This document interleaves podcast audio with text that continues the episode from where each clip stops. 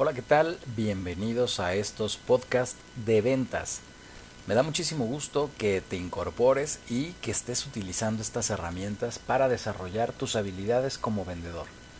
Te saludo, yo soy Antonio Figueroa y voy a estar emitiendo estos podcasts para poder brindarte herramientas que sean de gran utilidad para que puedas incrementar tus ventas y con ello, obviamente, cumplir tus metas, alcanzar todos tus sueños. El día de hoy hablaremos de la prospectación, de cómo obtener más prospectos de ventas. Muy bien, esta es una de las actividades principales o de las tareas más importantes que tenemos que realizar de forma constante y sistemática para lograr mantener un flujo de ventas constante. Primero definiremos qué es un prospecto. Un prospecto es aquel consumidor o empresa que tiene un interés en comprar tu producto o tu servicio. Este posible consumidor o empresa pueden ser ya clientes actuales tuyos o no, o probablemente pudieron haber estado comprando algún producto con tu empresa y tú estás haciendo un nuevo contacto con él. Su interés puede estar eh, centrado hacia comprar un nuevo producto, comprar más del mismo producto o servicio que tiene, o simplemente eh, pues renovar o, o conocer algo más acerca de tus productos. Esto quiere decir que los prospectos son definitivamente nuestra fuente principal de ventas, el combustible para poder cumplir, como te lo decía hace unos momentos, tus metas y continuar en esta carrera del mundo de las ventas. Antes de iniciar, quiero que te hagas tres preguntas. Estas preguntas debe hacérselas toda empresa y todo profesional de ventas. La primera es, ¿estás satisfecho con los negocios o las ventas que estás cerrando actualmente? La segunda pregunta es, ¿tu subsistencia depende de atender a los clientes que llegan por sí solos o que ya tienes en tu cartera o de conseguir nuevos clientes?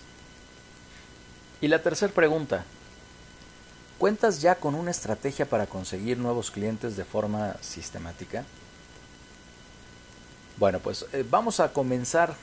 Una vez que hayas contestado estas tres preguntas, Vamos a revisar un concepto eh, que quiero que incorpores ahora a tu labor de ventas y es el concepto de lead, que es un anglicismo de que, bueno puede ser entendido como liderazgo o, es una luz a seguir y es que en realidad exactamente para nosotros en ventas eso es es como ese hilito del que vamos a estar tirando para conseguir más ventas, ¿ok?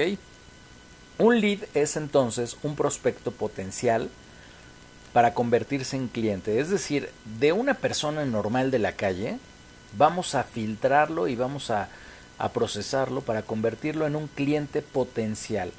¿Qué es lo que lo va a convertir en un cliente potencial? Bueno, pues la información que podamos conocer de este cliente. De esta manera el lead es la semilla que va a poder germinar en un nuevo cliente si es que progresa a través de todas las etapas de tu proceso de venta, que de esas hablaremos en otro episodio. Si tú quieres más clientes, entonces lo que tienes que hacer es generar más leads. Ahora bien, el conseguir prospectos y convertirlos en leads es una tarea que va a implicar seguimiento. Es una tarea ardua y debe de hacerse de forma programada dentro de todas tus actividades semanales. Lo primero que tienes que hacer, además de ir consiguiendo prospectos o contactos es clasificarlos, clasificarlos como leads en las siguientes categorías. La primera categoría, que es la ideal, es la de leads de calidad. Un lead de calidad es una persona que nos ha facilitado ya sus datos y que está dentro de nuestro público objetivo. Es un cliente potencial, encaja en alguno de los segmentos de mercado que vamos a abordar, o bien es aquella persona que concuerda perfectamente bien con nuestro buyer person o cliente ideal, ¿vale? Y aquí tienes que recordar que el cliente ideal eh, no es como segmentar o, dejar fuera, sino son esas personas con las que tú tienes mayor facilidad de, hacer cierre y con los que tienes más éxito al momento de hacer la labor de venta. Si no lo habías reflexionado, quiero que te pongas a, a detenerte un momento a pensar que muchas veces eh, tienes éxito con determinado perfil de clientes. Pueden ser hombres, pueden ser mujeres, pueden estar en un rango de edad o no pueden estar en un rango social o pueden dedicarse a determinadas actividades. Yo conozco vendedores que son muy exitosos, por ejemplo, eh, atendiendo doctores o atendiendo constructores, ingenieros, arquitectos, remodeladores. ¿Sí me explico? Ese es el buyer person o el cliente ideal. Eh, lo que estoy haciendo solamente es traducirte, pero no lo tomes como cliente ideal. O sea, es un cliente ideal para ti, no para tu empresa. Es esa persona con la que tienes más éxito, ¿vale? Con ellos, eh, pues bueno, prácticamente la venta eh, está garantizada, solamente tienes que hacer todo tu proceso de ventas de forma ordenada, de forma organizada y planificada. Esa es la primera categoría de lead, lead de calidad. La segunda categoría serían los leads de mala calidad. Esto es todo lo contrario. Son personas que no encajan dentro de nuestro perfil de cliente y no hay probabilidades de compra. Repito, es tu perfil de cliente, no es perfil de cliente de tu empresa. ¿ok?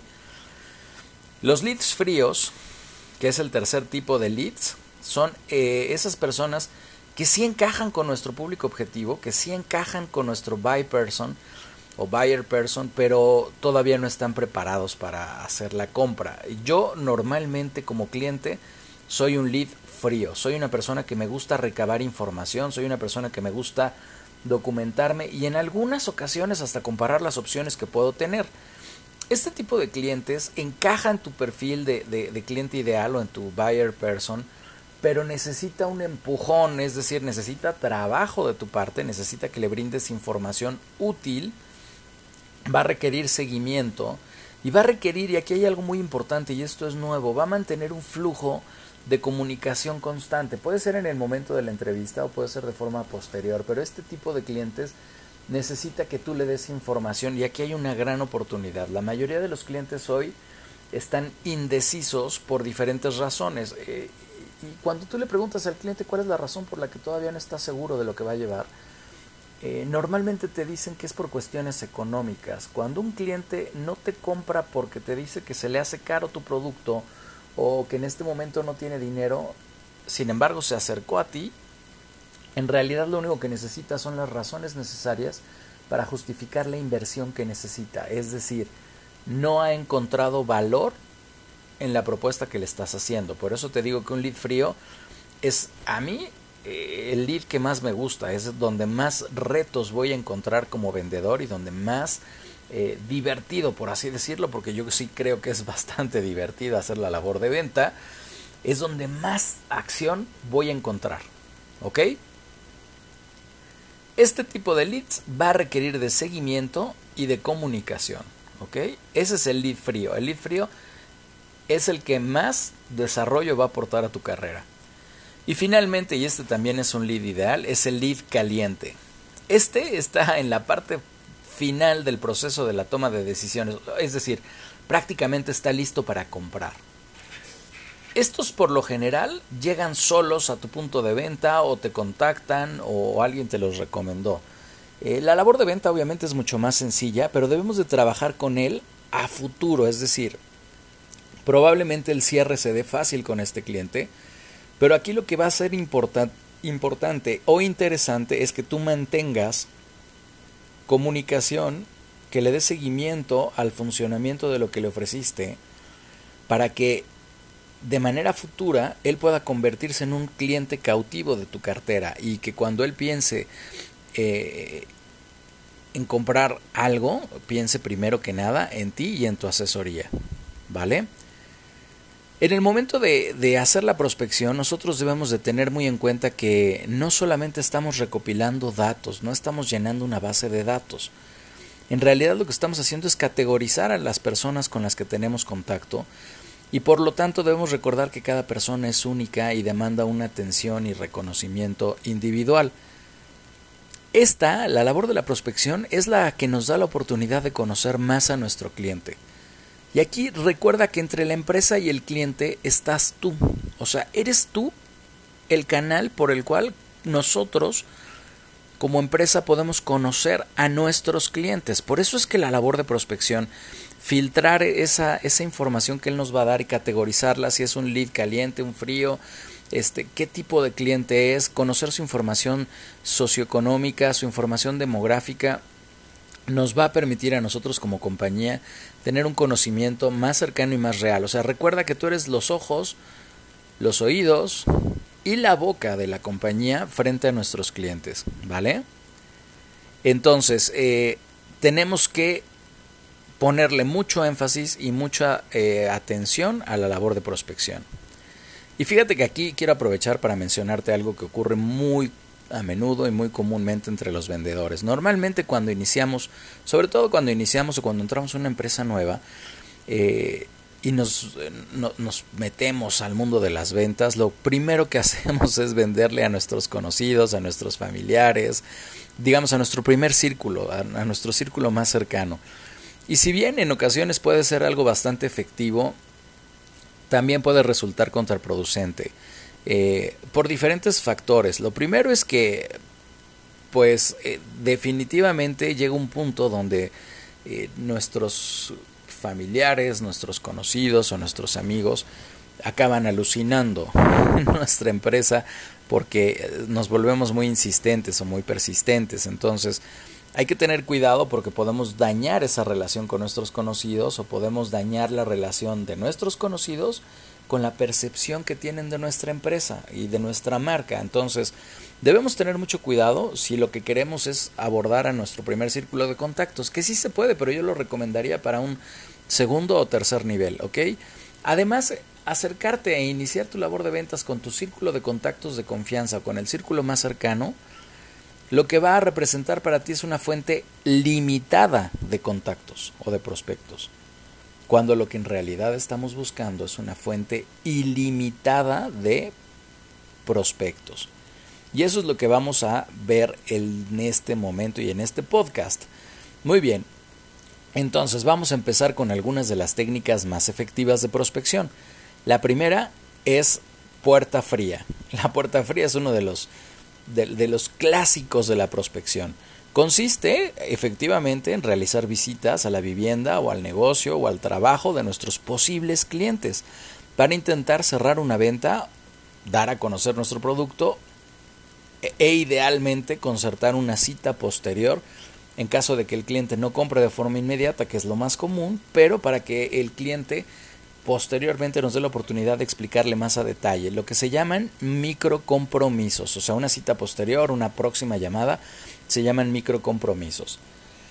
La segunda eh, técnica de prospección son las llamadas telefónicas o las llamadas en frío, así como la puerta también hay llamada en frío.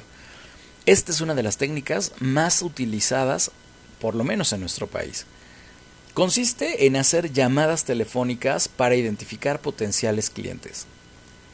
Los teléfonos pueden obtenerse de bases de datos, directorios eh, o listados incluso de clientes que tienes actualmente. Existen muchísimas estrategias para que tú puedas prospectar mediante llamadas. Eh, por ejemplo, puedes llamar a tu cliente el día de su cumpleaños, puedes hacer llamadas para recordarle que es su aniversario como cliente. No sé si te ha pasado que de repente te llaman para felicitarte porque cumpliste determinado número de años como cliente de X compañía, ¿no? Aquí yo quiero hacerte preguntas.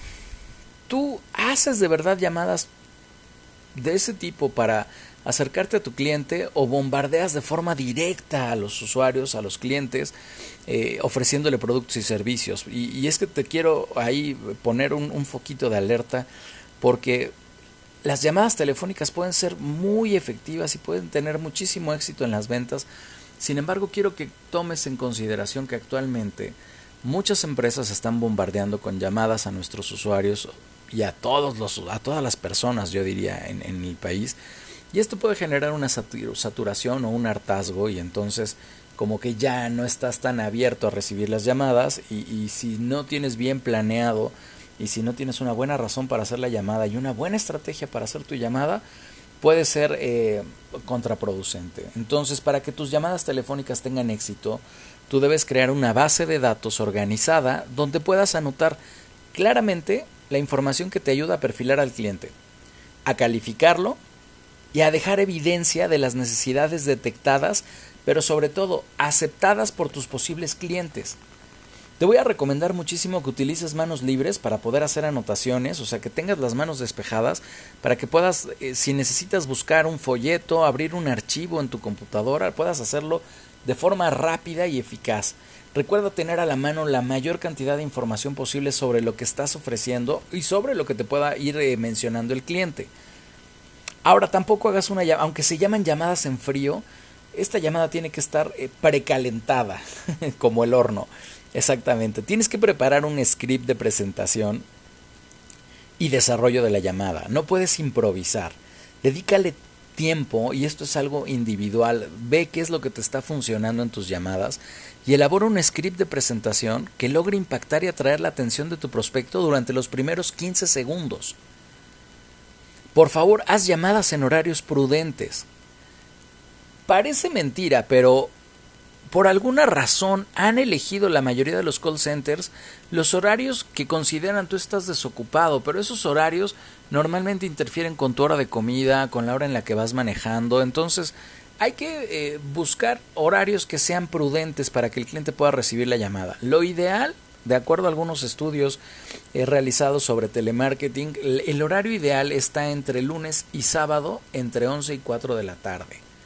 ¿Vale? Entonces, toma en consideración este tipo de, temas para que tú como vendedor, obviamente si estás en un call center, pues tu labor es de todo el día, pero si tú eres un vendedor que atiende un punto de venta o que, o que sale a buscar a sus clientes a la calle eh, y que mediante las llamadas concerta citas, entonces sí toma en consideración programar determinadas horas dentro de este rango o determinado espacio de tiempo en este rango de horas que te di para que tú puedas planificar tus llamadas, ¿vale? Ahora hablaremos de mensajería electrónica. Este tipo de prospección es aquella que se hace a través de envíos de escritos digitales, ya sea correo electrónico o algún servicio de mensajería o de comunicación electrónica. Es muy conveniente cuando solo queremos presentarnos o dar a conocer un producto o un servicio que se quiere vender. Es una excelente estrategia cuando tenemos clientes ya cautivos y queremos elevar su consumo o queremos complementar su paquete de beneficios. O no se diga cuando queremos renovar o generar la recompra de alguno de nuestros productos o servicios con nuestros clientes. ¿Vale? Aquí recuerda nada más que la mensajería electrónica pues es muy fácil que se detecte eh, como basura o como spam o como correo no deseado o como, o como remitentes o mensajería no deseada. Aquí es donde entraría el WhatsApp, el Messenger, el correo electrónico. Eh, recuerda no saturar demasiado a tus clientes, pero sí mantener una presencia constante y sobre todo indicar cuáles son los medios de contacto. Hoy está muy muy muy en boga el concepto de los bots, es decir, generadores de respuestas automáticas o de encuestas automáticas. No sé tú, pero a mí como cliente no me gusta hablar con máquinas. Cuando voy a comprar algo, prefiero que me atienda un ser humano de carne y hueso como yo. La siguiente fuente de prospectos son las redes sociales. Definitivamente el gran poder que han adquirido las redes sociales en la labor de compra y en la toma de decisiones de los consumidores se puede utilizar también en la labor de prospección. De hecho, las empresas ambicionamos el poder generar ventas directas a través de nuestras redes sociales. Sin embargo, debo decirte que en este momento, aunque sí es posible realizar ventas directas a través de nuestras redes sociales, en realidad hoy las redes sociales son una fuente muy importante para generar prospectos. Voy a decirte en pocas palabras, vas a generar más prospectos a través de redes sociales que de cualquier otro medio por el momento que estamos viviendo actualmente con las redes sociales. Sin embargo, las ventas directas van a requerir de seguimiento y de contacto directo que tengas tú con tus posibles clientes. Pero van a definitivamente construir una línea de comunicación directamente con todas esas personas a las que llegues a través de las redes sociales. ¿Qué debes hacer entonces para tener éxito en las redes sociales? Enfócate en las redes sociales donde están la mayoría de tus posibles clientes. Y aquí hay algo que te quiero mencionar. Algo que está sucediendo dentro de las redes sociales es que se están generando tribus sociales virtuales. Es decir, eh, por ejemplo, si tú eres aficionado a los autos y a las motocicletas, Dentro de Facebook hay un montón de grupos especializados en autos y motocicletas. Si tú sabes que tienes mucho éxito con ese tipo de clientes, es decir, tu buyer person es gente que le gustan los vehículos a motor, le gustan eh, las carreras, la velocidad, la mecánica, enfócate en buscar clientes en esos grupos. Hazte miembro de ese grupo. Da aportaciones eh, de valor, es decir, contribuye con información que pueda ser útil y que vaya vinculando de manera sutil, pero clara, cómo lo que tú haces puede contribuir a que el hobby, la afición o el interés que tienen esas personas que están en ese grupo eh, puedan recibir a través del producto o servicio que tú te dedicas a vender. En México las redes sociales con mayor éxito obviamente son Facebook, eh, Instagram, TikTok, Twitter y te lo fui diciendo más o menos en orden. Y seguramente saldrán muchísimas más redes sociales. Por ejemplo, en el mercado juvenil ahora tenemos Twix, ¿no? que es algo bastante novedoso. Y van a seguir surgiendo nuevas redes sociales. Entonces tú tienes que estar explorando constantemente las redes sociales para poder conocer estas nuevas tendencias. Y aquí yo quiero sugerirte que te incorpores o que explores LinkedIn. LinkedIn es una red, una red social, sí, pero es una red social profesional en la cual existen un montón de perfiles de profesionales y de empresas que ofrecen servicios, que ofrecen productos que pueden ser intercambiados, ¿no? Pero todo es a nivel profesional, es decir, es una red social diseñada para hacer negocios, para eh, funcionar como cazadora de talentos o de, de, bolsa de trabajo, está diseñada para fortalecer, este, nutrir y desarrollar negocios eh, o, tu formación empresarial o profesional. Explórala porque es una red social que está hecha para negocios, es decir, en esa red social no te van a saturar por intentar vender algo porque para eso está diseñada. Te recomiendo mucho también, si ya estás metido en el mundo de las redes sociales, que empieces a explorar los tutoriales de publicidad de estas eh, redes sociales o de, de, estrategias comerciales. Hay publicidad muy económica con la cual puedes llegar a segmentos de desde 500 hasta el número de usuarios que tú quieras. Yo te recomiendo empezar con pocos usuarios para que puedas atenderlos de manera correcta. Es decir, si tú eres un vendedor individual, ¿ok? No hagas o no inviertas en publicidad muy grande, es decir, no, quieras abarcar miles o cientos de miles de personas. ¿Vale? ¿Por qué? Porque probablemente no tengas el tiempo para poder atenderlos o va a implicar que estés metido de lleno en la atención hacia ellos. Y hay algunas redes, eh, o más bien hay algunas reglas básicas que debes de considerar para incorporarte a las redes, ¿no? Por ejemplo, y esto es bien importante, es necesario que crees un perfil profesional. Separa tu perfil profesional del perfil eh, personal que utilices normalmente. O sea, el profesional y el personal no deben de mezclarse, ¿vale? Hazte presente dentro de esas redes sociales. Publica constantemente y comparte contenido útil y de valor para ese público meta que tú estás persiguiendo revisa cuáles son las tendencias y las necesidades del, mercado.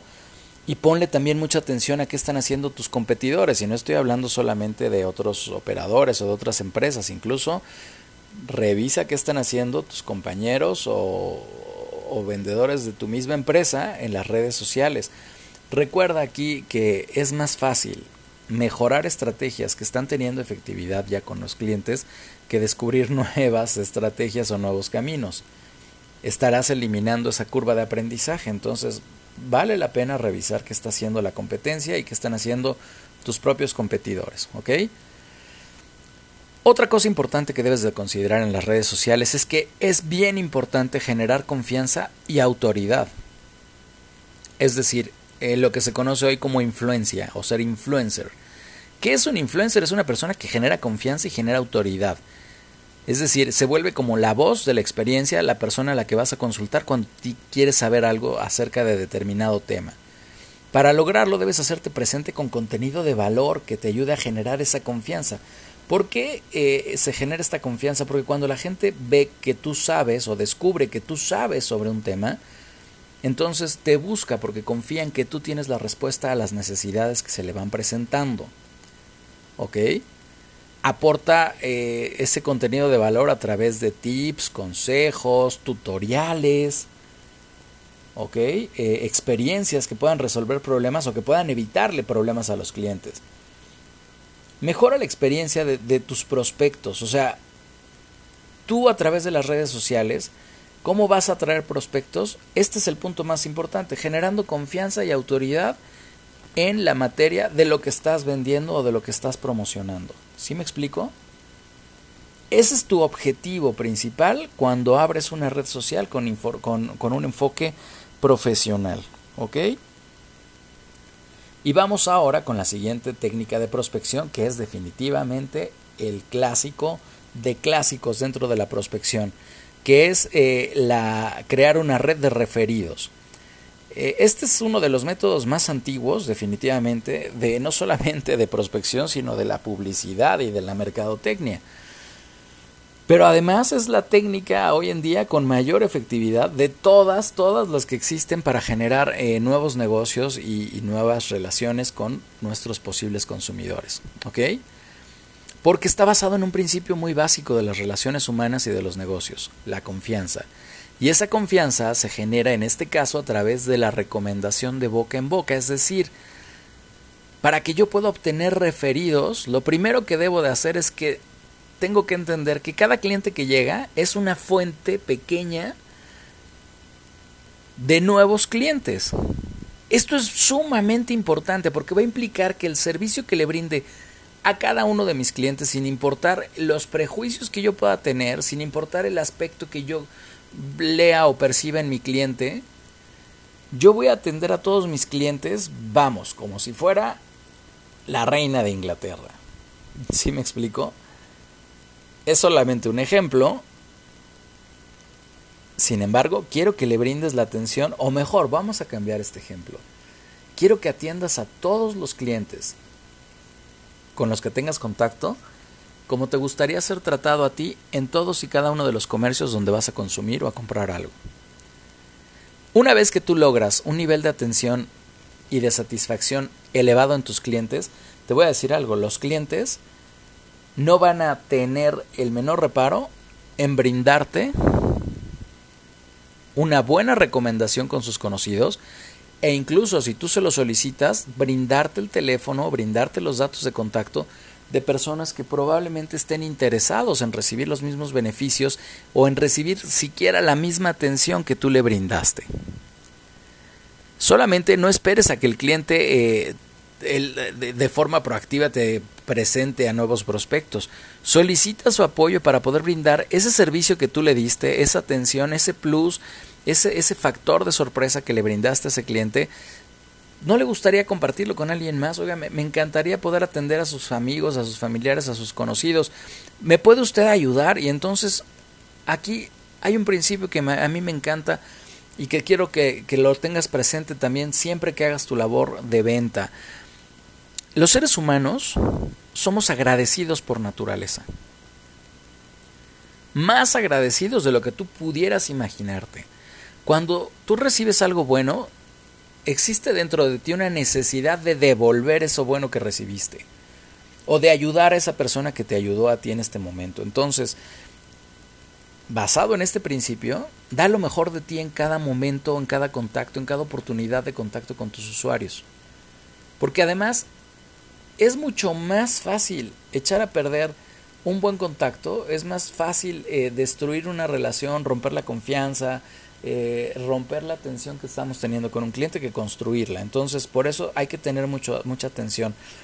Y una vez que tú sabes y estás satisfecho con la atención que le brindaste a tu usuario, sin pena, pídele por favor que te brinde prospectos, que te conecte con algunos referidos, con gente que pudiera necesitar eso que tú estás dando, que tú estás brindando y que haces diferente que cualquiera otro afuera en el mercado.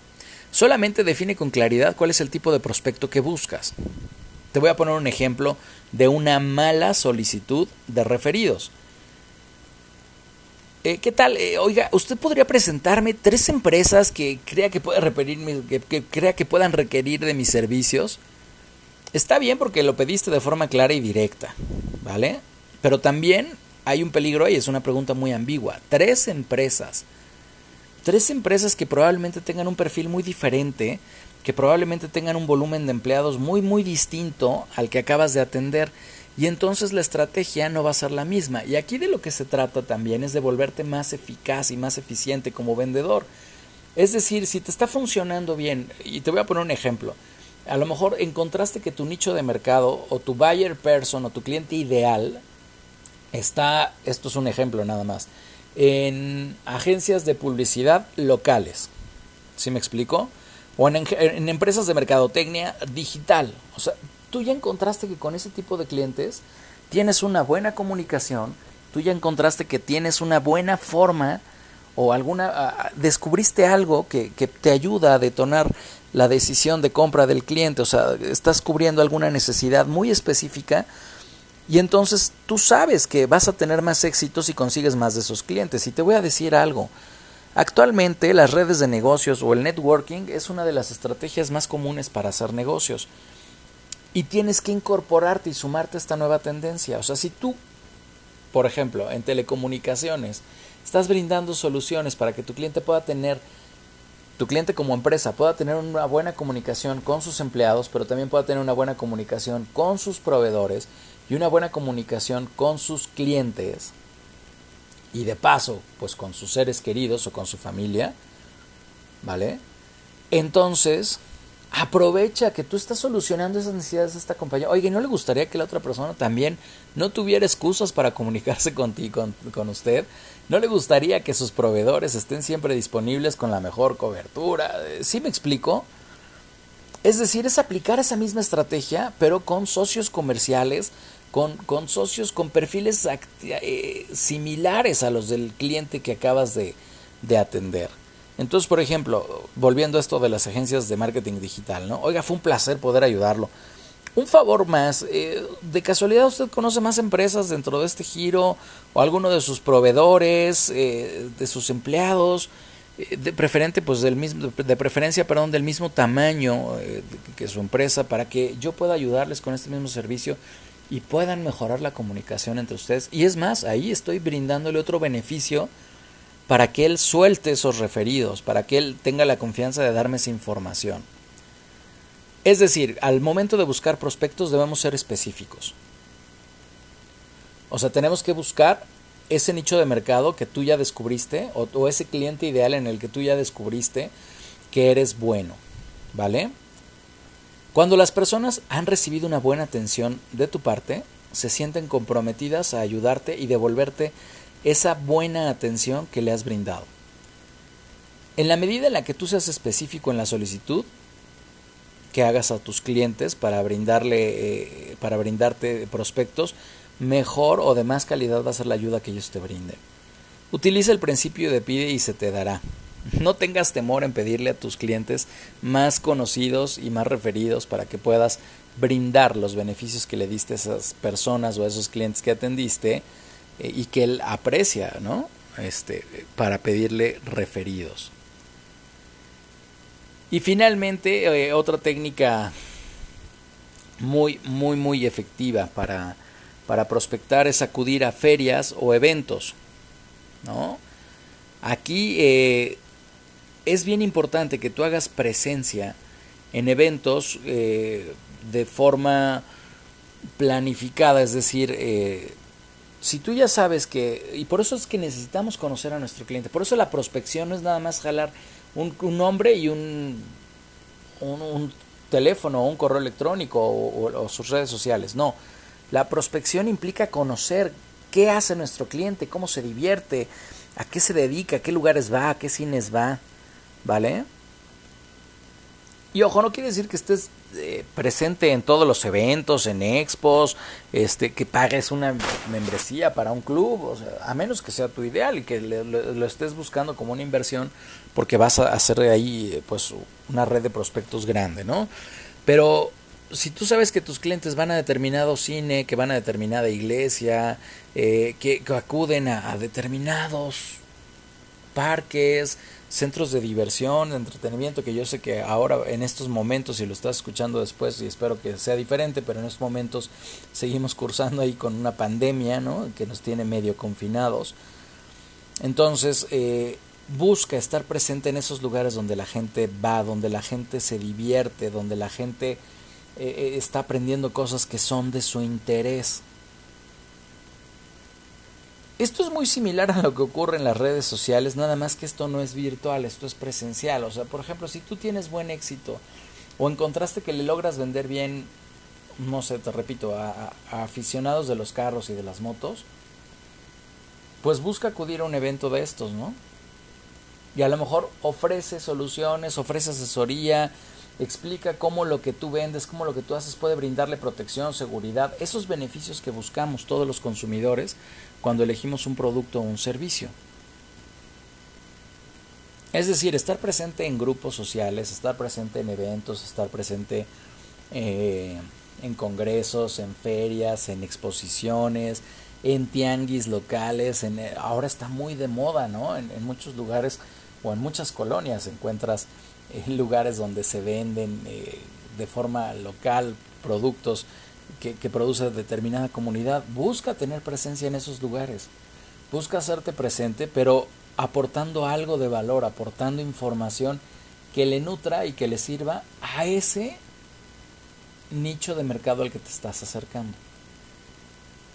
¿Sí me explico? O sea, estás abordando a gente que tiene actividades también personales pero comerciales a la vez. Entonces, ¿cómo puede tu producto o tu servicio solucionar la vida y mejorar los, negocios de estas personas?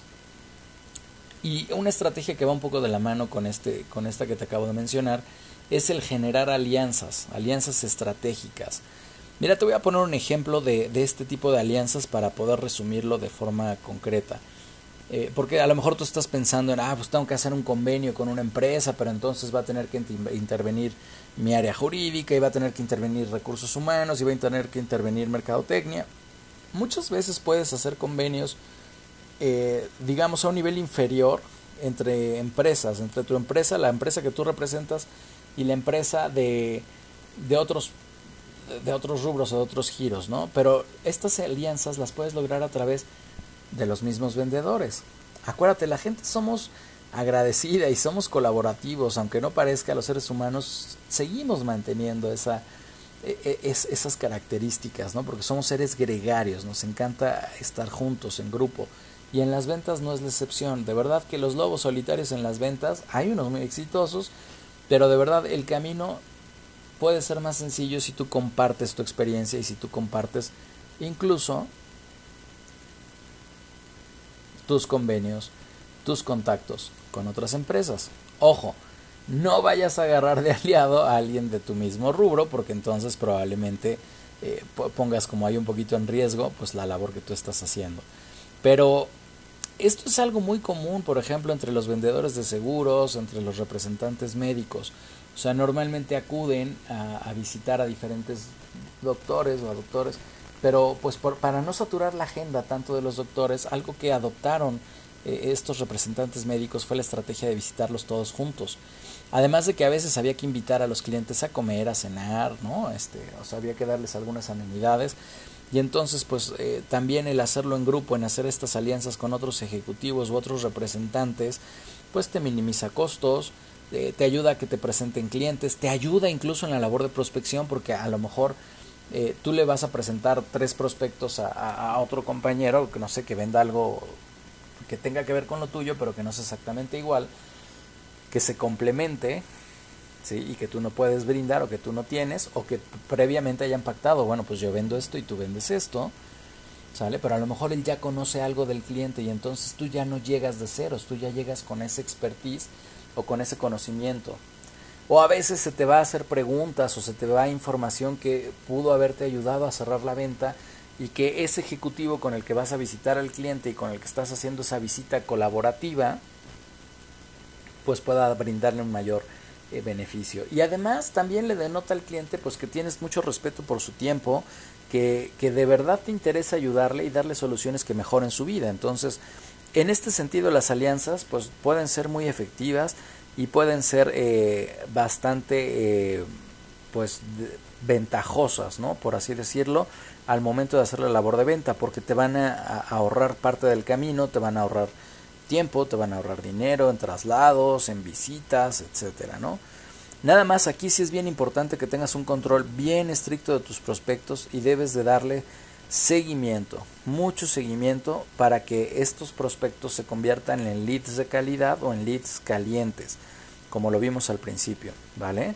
Entonces, programa llamadas, programa visitas, haz alianzas, no sé, con ejecutivos que puedan aportar algo similar o que complemente lo que tú estás vendiendo o lo que tú estás ofreciendo de tal manera que eh, pues bueno puedas eh, obtener esos beneficios que te acabo de mencionar pero pues, sobre todo eh, que le hagas al cliente pues una visita más productiva que le quite menos tiempo y que además pues le deje más beneficios ok bueno estos son los tipos de prospección que te manejé algo que tienes que recordar y que es bien bien importante es que debes de contar con herramientas de control de todos estos prospectos.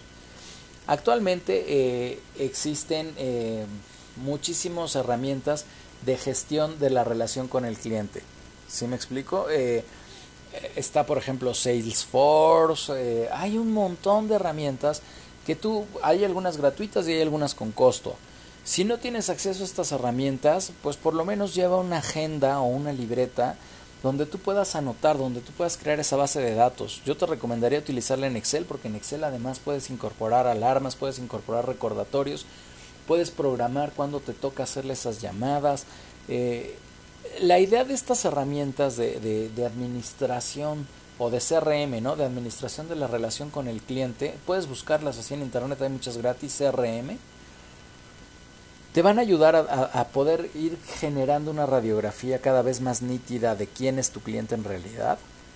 Vas a poder saber cuáles son sus necesidades y también cuál es su capacidad para cubrir esas necesidades. Porque yo te voy a decir algo que ocurre con las personas y que nunca vamos a reconocer.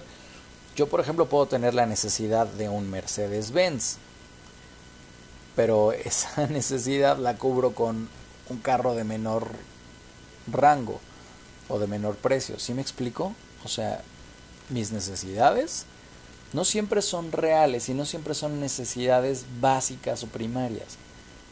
Muchas veces nuestras necesidades están ligadas al ego, al estatus social, al status quo, ¿sí me explico? A nuestro sistema de valores y creencias. Entonces, debemos de tener cuidado al momento de ir captando esa información del cliente que sea clara, que sea visible, que le pueda yo dar seguimiento, ¿vale? Esto te va a ayudar también a dedicarle menos tiempo a clientes que normalmente absorben demasiado espacio en tu agenda, pero que consumen poco. Y estos son clientes muy, muy comunes. Y hay vendedores que caemos en ese juego y le dedicamos muchísimo tiempo a atender a uno o a dos clientes que nos compran uno o dos productos y, perdemos tiempo para prospectar, perdemos tiempo para visitar más clientes, perdemos tiempo para poder hacer más llamadas, para alimentar nuestras redes, es decir, para hacer estas funciones de prospección, por estar brindándole un servicio a un cliente que a veces no reditúa. Pero ¿cómo saber si reditúa o no? Pues bueno, a través de estas herramientas de seguimiento y de administración de la relación con el cliente, te va a permitir saber cuándo le llamaste, cuánto, qué pasó en esa llamada, qué descubriste, o sea, qué, qué, en dónde están las áreas de interés de tu cliente, cuándo le programaste la otra llamada. Y luego también hay veces que le hablamos porque hay clientes que nos caen bien y le hablamos mucho a esos clientes y acabamos por saturar a esos clientes. O acabamos eh, teniendo una relación más personal que comercial con el cliente y entonces ahí tu tiempo se habrá desperdiciado y se habrá mal invertido. ¿Estoy, ¿Estás de acuerdo? Entonces, de eso se tratan los CRMs o las herramientas de eh, de administración de la relación con el cliente, de que tú puedas tener una radiografía precisa, cercana, que deje de ser radiografía y se convierta en una fotografía multidimensional del cliente. Y que te pueda ayudar a mejorar tu labor de venta. Pues bueno, este es nuestro primer episodio de herramientas de prospección en estos podcasts que vamos a desarrollar en el área de capacitación comercial para que tú puedas eh, vender con mucho mayor efectividad, para que puedas incrementar el número de clientes, el número de prospectos y sobre todo el número de ventas que realices. Recuerda que las ventas pueden ser el camino para cumplir tus metas y tus sueños. Espero que este podcast sea de utilidad. No olvides suscribirte y no olvides seguirnos y llevar a la práctica esto que compartimos contigo. Yo me despido, soy Antonio Figueroa y nos escuchamos en nuestro próximo episodio. Gracias.